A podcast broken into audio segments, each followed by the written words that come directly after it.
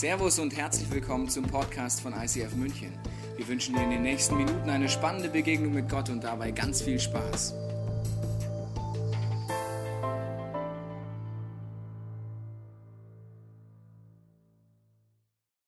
Herzlich willkommen zu unserer Serie Radicals. Es geht darum, dass Gott Geschichte schreibt mit ganz normalen Menschen wie dir und mir.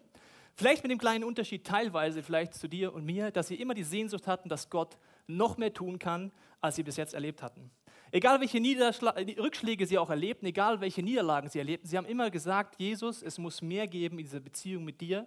Es muss mehr geben als das, was ich heute erlebe. Gott schreibt Geschichte mit Menschen, die dieses Herz haben, die diese Sehnsucht haben und sich immer nach Neuen ausstrecken. Letzte Woche sind wir eingestiegen mit Thomas, dem Zweifler, der auch äh, fälschlicherweise der Ungläubige genannt wird in der Kirchengeschichte, war einer der Jünger von Jesus. Und wenn du nicht da warst, kannst du den Videopodcast gerne genießen, warum Fragen und Hinterfragen von Glaubensdingen, von Lebensdingen entscheidend sind, um lebendig mit Gott unterwegs zu sein. Heute geht es um eine andere Person, Benedikt von Nusia. Er war ein Italiener, Benedetto. Ja, er ist der Namensvetter von B16, der im Moment im Amt ist, und er ist auch der Namensvetter von meinem Sohn Benedikt. Ja. Und Benedikt heißt der Gesegnete. Warum hieß er der Gesegnete? Warum war er jemand, der sogar 1964 zum Schutzpatron Europas von der katholischen Kirche ernannt wurde? Das sind interessante Fragen. Offensichtlich hat der Mann Geschichte geschrieben. Bis heute der Benediktiner äh, vielleicht hast du davon schon mal gehört. In der Kirchengeschichte wiederholen sich immer wieder Dinge, die sehr ähnlich ablaufen und die ein bisschen schockierend sind.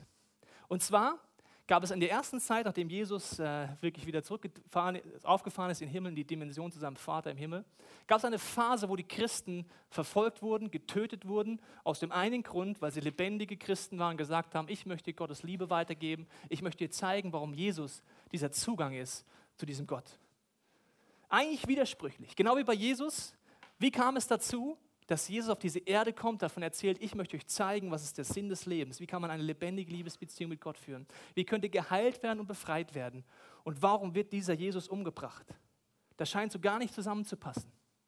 Aber in der Kirchengeschichte wiederholt sich das immer und immer wieder. Viele Märtyrer, also Leute, die lebendig in Glauben gelebt haben und deswegen umgebracht wurden, waren in den ersten paar hundert Jahren der Kirchengeschichte nach Jesus der Normalfall. Und als dann kommt ein Punkt, da war Segen und Fluch in einem, und zwar der Kaiser Konstantin kommt auf die Idee, Mensch, die Christen, die haben echt was Gutes anzubieten, ich habe eine gute Idee, das hört sich alles gut an, ich mache einfach über Nacht die römisch-katholische Kirche, deswegen römisch, römischer Kaiser, katholisch zum, zur Staatsreligion. Über Nacht von Verfolgung, wenn du in Jesus geglaubt hast, wurdest du umgebracht zu, du bist in, du bist Number One, du bist in einem christlichen Land. Welcome. Das war wie immer in der Kirchengeschichte Segen und Fluch in einem. Weil es passiert immer das Gleiche. Sobald ein Staat christlich wird, hat er zwar viele gute Grundwerte, aber die Christen werden irgendwie komisch. Der Staat hat gut, der hat gute Werte und so weiter, aber die Christen luschen und luschen ab. Die Leidenschaft geht weg. Es wird ein Hobby. Wenn du sonntags nichts zu tun hast, gehst du halt in die Kirche. Und wenn ein Fußballverein dir nicht ausreicht, dann gibt es noch den Kirchenverein, wo man sich ehrenamtlich engagiert. Und es hat dann irgendwann so gar nichts mehr damit zu tun, was Jesus mal ursprünglich in dieser Revolution ausgelöst hat. Und jetzt kommen wir zu unserer Hauptperson heute, Benedikt Benedetto von Nusia. 500 nach Christus hat der junge Mann folgenden Auftrag bekommen, im Teenageralter von seinen Eltern. Geh nach Rom, wir sind eine reiche Familie, studier, damit du unser Business nach vorne bringst. Als Teenager kommt er nach Rom. Und als er nach Rom kommt, erlebt er etwas, was sein Leben verändert. Er sieht, was aus der Kirche geworden ist nach der konstantinischen Wende, aus der römisch-katholischen Kirche der damaligen Zeit. Sie war total auf Materialismus auf. Wenn du in der Kirche Pastor, Priester und sonst was war, dann warst du ein gemachter Mann, hast viel Geld verdient. Es ging um Materialismus und um Positionen und eine Institution war geboren, die nichts mehr und fast nichts mehr mit der Jesus-Revolution zu tun hatte. Benedikt als junger Mann ist so geschockt, dass er sagt, Kirche ist tot. Kirche, das kann es nicht sein. Und er geht in ein anderes Extrem, was immer in der Kirchengeschichte auch immer passiert. Wenn die Kirche ihre Kraft verloren hat, gibt es extreme Bewegung in die andere Richtung. Und das war eine Kommune. Kirche, böse, böse, böse, schlecht, schlecht, schlecht. Kommune, Einsiedler wurde er. Er ist drei Jahre in eine Höhle gegangen, hat sich gedacht, Ich suche Gott, nur noch Gott und ich, ich und mein Gott, Jesus und ich, wir alleine gegen den Rest der Welt. Es ist oft sinnvoll, in die Einsamkeit zu gehen und Jesus zu suchen, Gott zu suchen, aber es hat auch eine gewisse Schlagseite. Die Extremen der Kirchengeschichte sind nämlich immer die, weil Kirche kraftlos geworden ist, denken Leute, Kirche an sich ist schlecht. Institution Kirche ist schlecht. Übrigens auch heute in Deutschland gibt es viele legendäre Bücher, die im Ansatz recht haben. Vielleicht hast du schon mal Wildgänse gelesen und die anderen Gänse und die Hühner und was ich was für Bücher es da gibt. Genau der gleiche Punkt. Kirche. Oh, böse, böse, böse. Warum? Leute sind verletzt von Kirche und so weiter und gehen ins andere Extrem. Lass uns Kirche abschaffen. Das macht Benedikt am Anfang auch. Er geht in die Einsiedelei. Und äh, das Problem ist, wenn du dir Jesus anguckst, Jesus hat dummerweise keine Kommune gegründet. Das ist ganz tief. Ganz tief. Der hat nicht gesagt, ey Jungs, ihr zwölf, super, dass ihr da seid. Lasst uns möglichst ein Kuschelclub machen und raus aus dieser bösen, bösen, sündigen Welt. Wir gehen auf unseren Berg, da machen wir eine Prophetenschule, machen dann einen Mauerturm rum und bloß kein Sünder darf da hinkommen. Das hat er gar nicht gemacht. Ja? Der hat auch die Religiosität kritisiert, aber er ist nicht ins gegenteilige Extrem gegangen. Wie ein Golfschlag, gell? immer vom einen Extrem der Kirchengeschichte ins andere Extrem. Jesus war in der Mitte und hat von Kirche geredet. Benedikt bricht aus aus einem System. Und der Höhle begegnet er Gott und er merkt, die Kirche ist kraftlos geworden, sie hat keine Power mehr und er wünscht sich das übernatürliche Wirken Gottes und es fängt an zu erleben, weil Hirten kommen nach und nach in Massen zu seiner Höhle. Am Anfang gefällt das Benedetto aber überhaupt nicht. Warum ist der in die Höhle gegangen? Ich habe die Schnauze voll von diesen Menschen. Und jetzt kommen die alle wieder in meine Höhle.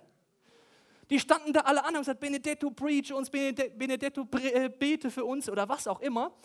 Und er hatte wirklich Power gehabt, es sind Heilungen passiert, Leute sind befreit worden und haben gesagt, okay, so muss es sein, aber Benedikt war ziemlich genervt.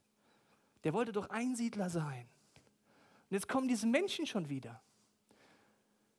Und er merkt, er muss es irgendwie zusammenbringen, ein System, das funktioniert und zum Leben führt, aber nicht religiös ist und auch nicht die Einsiedelei. Was ist der Mittelweg? Was ist eine göttliche Gemeinschaft? Und du und ich, wir leben in Systemen und das gehört zu der Schöpfungsordnung dazu. Ich bin sehr dankbar, dass ich in einem Schöpfungssystem lebe, wo es Naturgesetze gibt. Da lebe ich drin, da kann ich schon sagen, ich breche jetzt aus. Ist ein schlechtes System. Ich will dagegen sein. Gehst aufs Dach, springst runter, kannst zwar dagegen sein und runterspringen, die Erdanziehung wird es immer noch geben. Sein göttliches System, Ehe, Familie und auch Kirche sind an sich gute Systeme, wenn sie lebendig gelebt werden. Sonst können sie auch die Hölle auf Erden werden. Benedikt macht den ersten Versuch. Er merkt, die Leute kommen, er muss sich irgendwas überlegen und er kriegt das Angebot, ein Kloster zu übernehmen. Und am Anfang, wie gesagt, dieses Extrem, Kirche hat keine Kraft mehr, Kirche ist eine Institution, Kirche hat nichts mehr mit den Menschen zu tun. Hin zu dem anderen Extrem sieht folgendermaßen aus. Er sagt, in meinem Kloster gibt es harte, harte Regeln. Nicht mehr die Beliebigkeit und Materialismus und so weiter, sondern wir machen eine Protestbewegung. Die Punks der damaligen Zeit waren die Mönche. Mönche waren eine Protestbewegung gegen die Institution Kirche. Und meistens sind sie ein bisschen darüber gegangen. Ich zeige es dir gleich. Er kommt auf die Idee, wir müssen also die Heiligung nach vorne bringen, dass Leute ohne Sünde leben und so weiter. Das Beliebige müssen wir austreiben. Und was macht er? Er hat so enge Vorstellungen, dass zum Beispiel, wenn du im Gottesdienst einschläfst, was hier immer wieder mal sonntags passiert, gell, liebe Freunde, ich sehe das von vorne. Und zweitens, wer gestört hat oder geschwätzt hat oder irgendwas, der musste den ganzen Gottesdienst an der Ecke stehen. Hättest du die ganze Zeit da hier stehen müssen? Wenn du nochmal gestört hättest, hättest du die Lieder nach der Predigt nicht mehr mitsingen dürfen damals eine Strafe, heute freut man sich vielleicht, weiß ich keine Ahnung, je nach Typ. Und dann, wenn das auch nichts passiert hat, hat er die Route rausgenommen und einfach mal den Kollegen übers Knie gelegt und einfach boom, hinten drauf. Benedikt, bisschen extrem, bisschen, ja, bisschen. Und die Folge ist, seine Jungs, die da Mönche mit ihm waren, die fanden das irgendwann nicht mehr so cool und sie kommen auf die Idee, den Chef, den müssen wir wegkriegen. Haben eine glorreiche Idee, wir vergiften einfach den Abendmahlwein und wenn er es trinkt, sagen wir einfach, es war ein Zeichen Gottes, er ist bestraft worden. Sie vergiften den Abendmahl Wein und liebe Chefs, wenn deine Kollegen deinen Wein vergiften wollen, kannst du mal drüber nachdenken, welcher Chef du bist. Aber ist egal, gut, sie wollen ihn vergiften. Und er nimmt den Abendmahlwein und betet und segnet ihn, wie man es so schön macht. Und in dem Moment zerspringt der Kelch, es geht auf den Boden der Wein, der vergiftete Wein. Und Benedikt weiß prophetisch, was die Leute machen wollten. Alle denken sich, oh oh, Plan B, Und Plan B ist, Benedikt ist wieder frustriert, Gemeinschaft funktioniert nicht, diese Menschen, diese Kirche, dieses Kloster. Und wo geht er hin? Einsiedler. Zurück in die Höhle. Willkommen in den Schwankungen der Kirchengeschichte, siehst du bei Benedikt und siehst du immer wieder. Nach einigen Monaten denkt er sich, naja, jetzt kommen wieder so viele Hirten hier, was mache ich denn mit denen? Also das mit dem krassen Gegenteil hat auch nicht geklappt und er gründet das erste Kloster, das erste Benediktinerkloster und er belegt sich, eine Gemeinschaft braucht Regeln. Das hat er beibehalten und er nimmt die, Benedikt, wie heißt sie nochmal, warte mal, die Regula Benedicta. 73 Regeln entwirft er für das Zusammenleben mit 876 Auslegungen. Ja, ist immer noch ein bisschen krass, aber er hat es ein bisschen verändert, weil es geht darum, wie kann man beten, wie kann man das machen. Und er hat viele, viele Punkte, wo er vollkommen recht hat und wo er die Kirche rechtsmäßig einfach kritisiert. Weil er sagt, eine echte Gemeinschaft hat Regeln, die man gemeinsam nach vorne bringt und man sorgt dafür, dass es zum Leben führt. Ich möchte dir kurz aufmalen, welche Erkenntnis er hat. Er merkt, dass du Gemeinschaft als Schlüssel zum Erfolg zu einer göttlichen Gemeinschaft, zu einer Kirche dazugehört und die kann man unterschiedlich leben. Man kann auf der einen Seite herausfordernd sein. Herausfordernd. Das Gegenteil ist nicht herausfordernd. HF. Dann kannst du liebevoll sein und du kannst nicht liebevoll sein. LV. Die Gemeinschaft, die Benedikt vorschwebt, ist eine göttliche Gemeinschaft, wo er sagt, das fehlt gerade in der Kirche. Du kannst in der Gemeinschaft nicht herausfordernd, aber liebevoll sein. Das nennt man Toleranz. Das war zur damaligen Zeit so, ist heute ein Lieblingswort. Was heißt Toleranz? Wenn es gut läuft, mag ich dich. Wenn nicht, ist Toleranz da unten, dann wird sie ganz schwierig. Ja? Toleranz bedeutet, ich sehe in deinem Leben Dinge, die fallen mir auf, aber wenn es für dich gut ist, dann ist es okay. Ich weiß, da vorne ist eine Klippe. Du wirst runterfallen und gegen die Wand voll mit 180 dagegen heizen. Aber wenn es für dich gut ist, bin ich doch tolerant. Das ist lieblos. Im besten Fall nur nicht herausfordernd. Aber in meisten Fällen lieblos. Weil unterm Strich sage ich, weißt du was, du bist mir vollkommen egal. Wenn es für dich stimmt und deine Ehe kaputt geht und du danach zerstört bist, okay. Jesus hat etwas ganz anderes vorgelebt und Benedikt sagt, da muss man wieder hinkommen. Er sagt, göttliche Gemeinschaft ist Liebe plus Wahrheit. Möchte ich die kurz vorlesen? Im Korintherbrief heißt es dazu, die Liebe ist langmütig und freundlich. Die Liebe eifert nicht, die Liebe treibt nicht Mutwellen, sie bläht sich nicht auf, sie verhält sich nicht ungehörig. Sie sucht nicht das Ihre, sie lässt sich nicht erbittern, sie rechnet das Böse nicht zu. Sie freut sich nicht über die Ungerechtigkeit, sie freut sich aber an der Wahrheit. Hä? Nicht tolerant? Sie erträgt alles, sie glaubt alles, sie hofft alles, sie duldet alles. Die Liebe hört niemals auf. Der Punkt ist der, manchmal fragen Leute, so kurz das Kabel hier weglegen. Fragen Leute, ist es okay, wenn ich mein Leben so und so lebe? Was sagt das ICF zu diesem Lebensbereich? Natürlich ist es okay. It's okay not to be okay. Nur wenn du erwartest, eine göttliche Gemeinschaft, dann wird es immer Leute geben, die in Liebe dich herausfordern. Die sagen nicht easy peasy, mach einfach weiter, alles egal, sondern der Jesus-Gemeinschaft, die auch Benedikt wieder einführen will, ist in Liebe ehrlich und herausfordernd. Das sind Leute, die dir Fragen stellen, vielleicht sagen, wie ist das in deinem Leben? Wie lebst du die Beziehung? Und die dann auch, wenn dich fragen, darf ich dir dazu einen Gedanken sagen? Ohne Liebe herausfordernd, das wäre hier, das nennt man Kritik. Kritik heißt, ich bin zwar total herausfordernd, aber lieblos. Und am Strich nervst du mich, und das sage ich dir mal mit christlichen Vokabeln, dass du mich nervst. Das ist lieblos. Was bedeutet das? Potenzial entfalten in einer göttlichen Gemeinschaft laut Benedikt geht nur, wenn man Liebe ehrlich ist. Das fängt damit an, wenn ich auf Toilette wäre und dann so auf die Bühne gehen würde und sagen würde, ups, ich habe es einfach vergessen, es ist peinlich gell, für dich, das hinten anzugucken, oder? Oh nee, kann man nicht hingucken. Das ist nur mein Hosenlatz, liebe Freunde, ne? nur mein Hosenlatz. Trotzdem gibt es wenige, die dann sagen, äh, Tobi, du, gibt es Potenzial, du hast einen Hosenlatz offen. Du warst auf Toilette, warst in Gedanken bei der Predigt, kann ja passieren, aber bitte mach das wieder zu. Das lenkt ab. Das ist nur mein Hosenlatz, liebe Freunde. Und da gibt es schon wenige Leute, die das ansprechen. Wenige. Was ist, wenn geistig dein Hosenlatz offen steht? Dann gibt es noch weniger, die es ansprechen. Das nennt man Harmoniesucht. Das haben wir alle bis zu einem gewissen Punkt.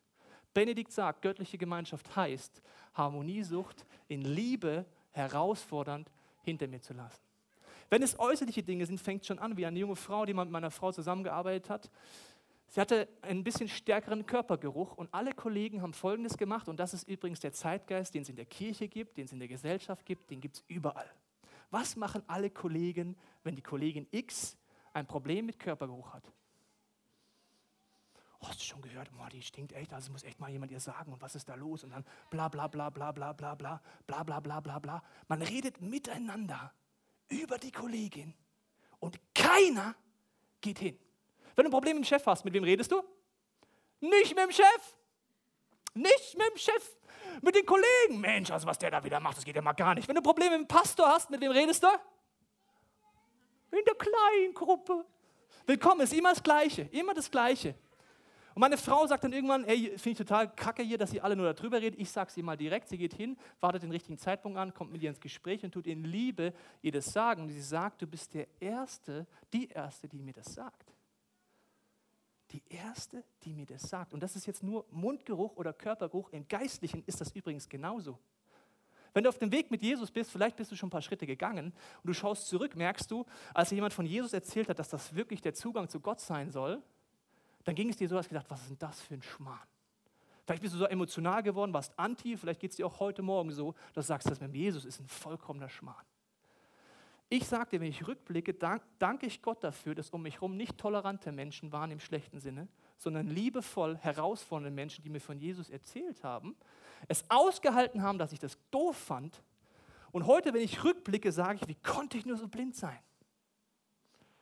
Das ist auch bei den ganzen blinden Flecken nach vorne, bei Lebensbereichen mit diesem Gott so. Wenn du keine Leute hast, die in Liebe herausfordernd sind, wirst du einen großen Teil von dem verpassen, was göttliche Gemeinschaft ist. Liebst du Menschen genug, um in Liebe die Wahrheit zu sagen? Wenn nicht, laut der Bibel, liebst du nicht. Jesus sagt mal von sich, ich bin ein Arzt. Ich möchte es dir kurz vorlesen, dieses Zitat. Er sagt, ich, Jesus selbst gab ihnen die Antwort, nicht die Gesunden brauchen den Arzt, sondern die Kranken. Ich bin nicht gekommen, um Gerechte zu rufen, ich bin gekommen, um Sünder zur Umkehr zu rufen.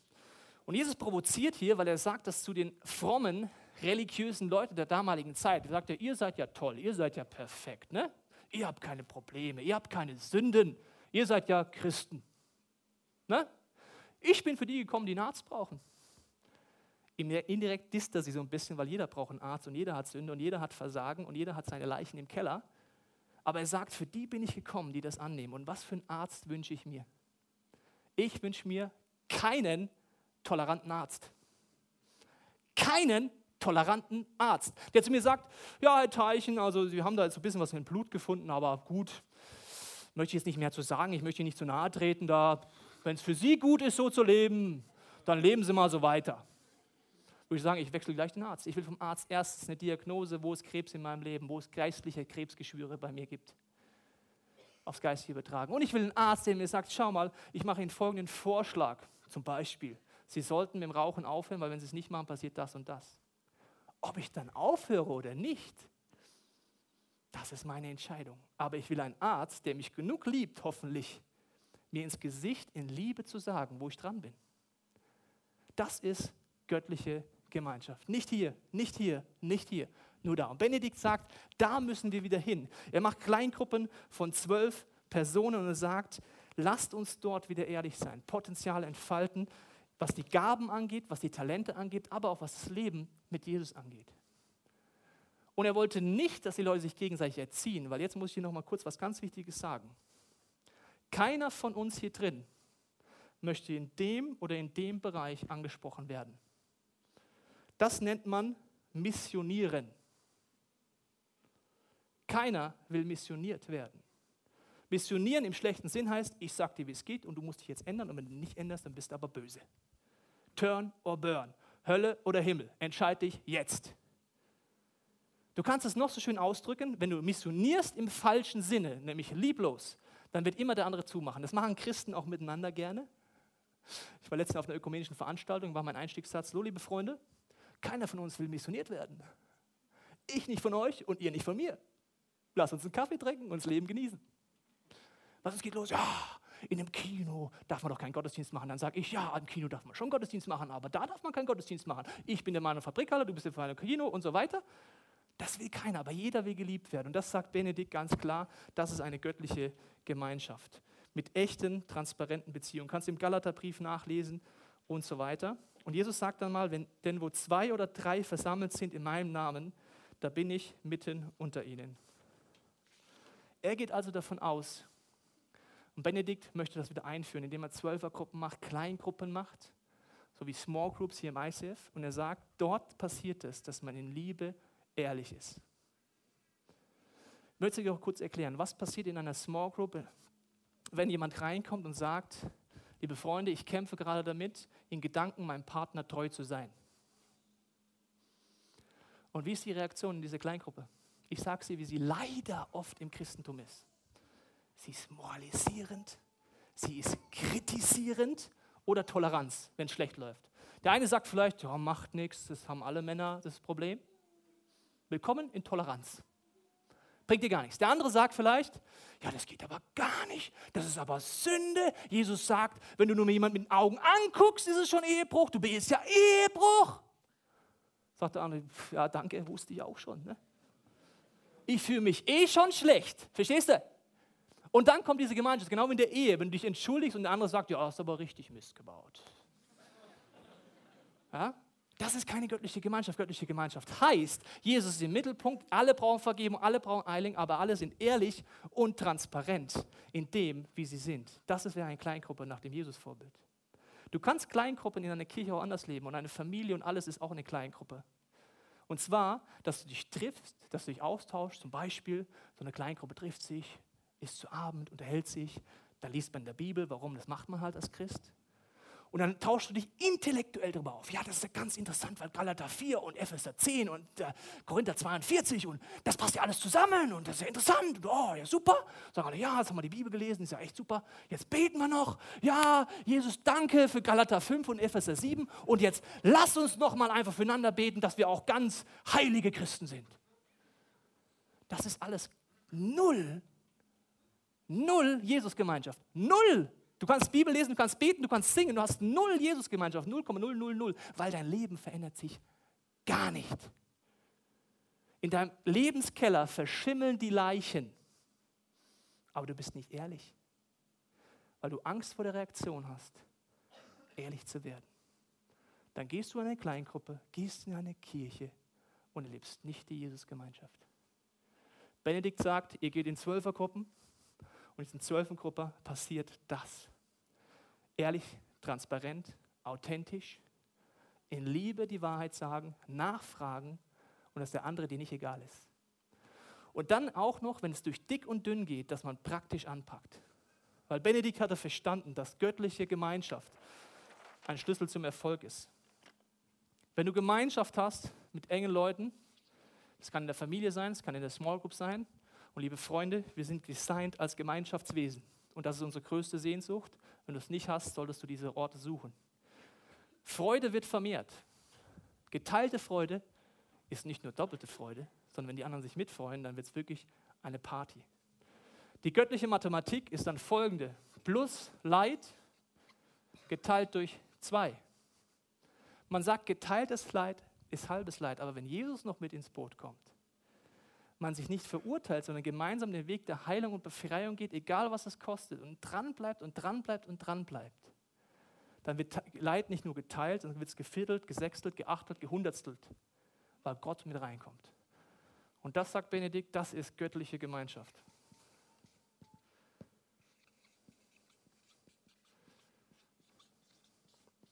Das Problem ist, dass diese göttliche Gemeinschaft nicht automatisch passiert.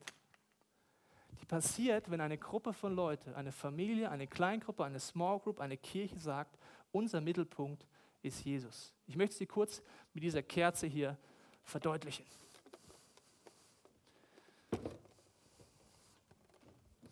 Jesus sagt mal über sich selber, er sagt, ich bin das Licht und in mir ist keine Finsternis. Und er sagt auch, eine göttliche Gemeinschaft entsteht, wo zwei oder drei in meinem Namen, also in meinem Charakter zusammenkommen, da bin ich in ihrer Mitte als das Licht. Wir werden das Licht mal runterdimmen und ich möchte dir zeigen, in meiner kleinen Gruppe hier gibt es verschiedene Leute. Und wenn unser Ziel ist, zu diesem Mittelpunkt hinzugehen, immer näher zu Jesus zu kommen, von ihm verändert zu werden, von ihm geheilt und befreit zu werden, bewegen wir uns alle dynamisch auf diesen Mittelpunkt zu. Das werden wir jetzt mal machen, immer näher gehen. Am Anfang sieht man sich vielleicht diffus, unterschiedlich an unterschiedlichen Positionen. Und je näher die Leute kommen auf dieses Licht zu, es gibt einen Mittelpunkt einer göttlichen Gemeinschaft, desto näher kommen wir uns gegenseitig. Und je näher wir an dieses Licht rankommen, desto mehr erkennen wir uns gegenseitig, wie Gott uns wirklich gedacht hat. Das ist das Bild von göttlicher Gemeinschaft. Das ist das Bild, authentisch, ehrlich, praktisch werden, durch dick und dünn gehen. Benedikt und sein Kloster war im ganzen Volk beliebt fragt man sich, wie geht das? Die waren doch in Liebe ehrlich. Die müssen doch eigentlich voll gehasst werden, oder? Die waren doch gar nicht tolerant im schlechten Sinne. Die waren total gewertschätzt, dass jeder hingegangen weil er gemerkt hat, die Liebe ist bedingungslos. Aber die Wahrheit kommt auch in Liebe.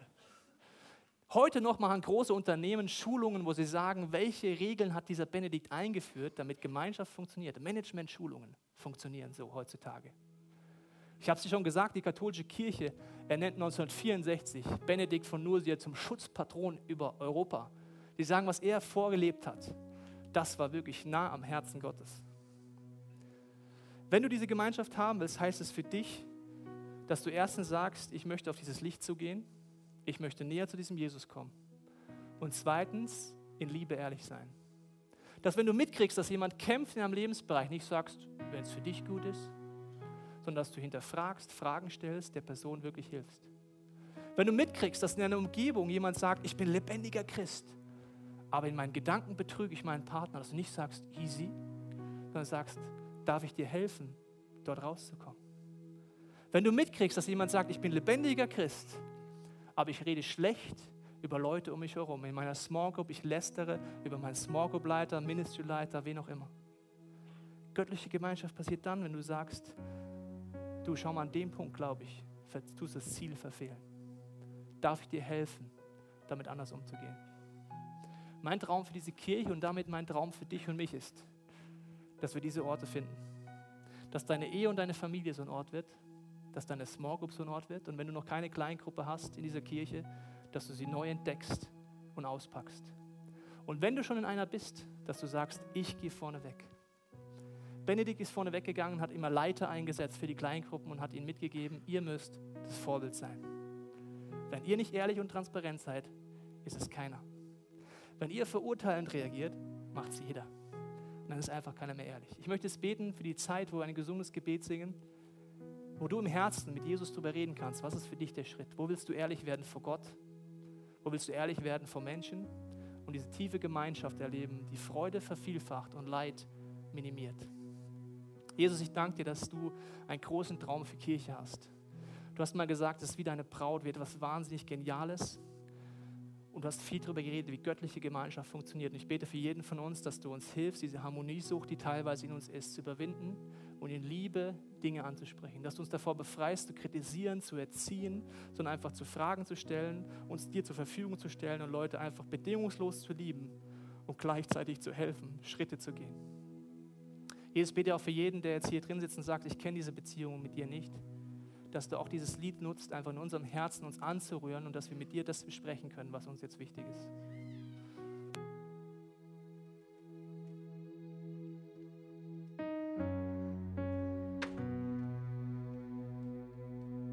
Göttliche Gemeinschaft mit Jesus im Mittelpunkt heißt, dass jeder Einzelne sich in dieser Gemeinschaft entscheidet, ich möchte ein Kanal für Gott sein.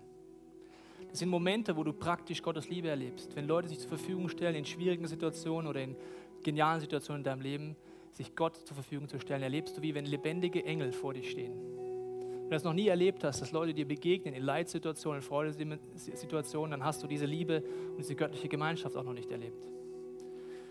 Benedikt und sein Kloster ist eine Bewegung geworden, die ganz Europa verändert hat.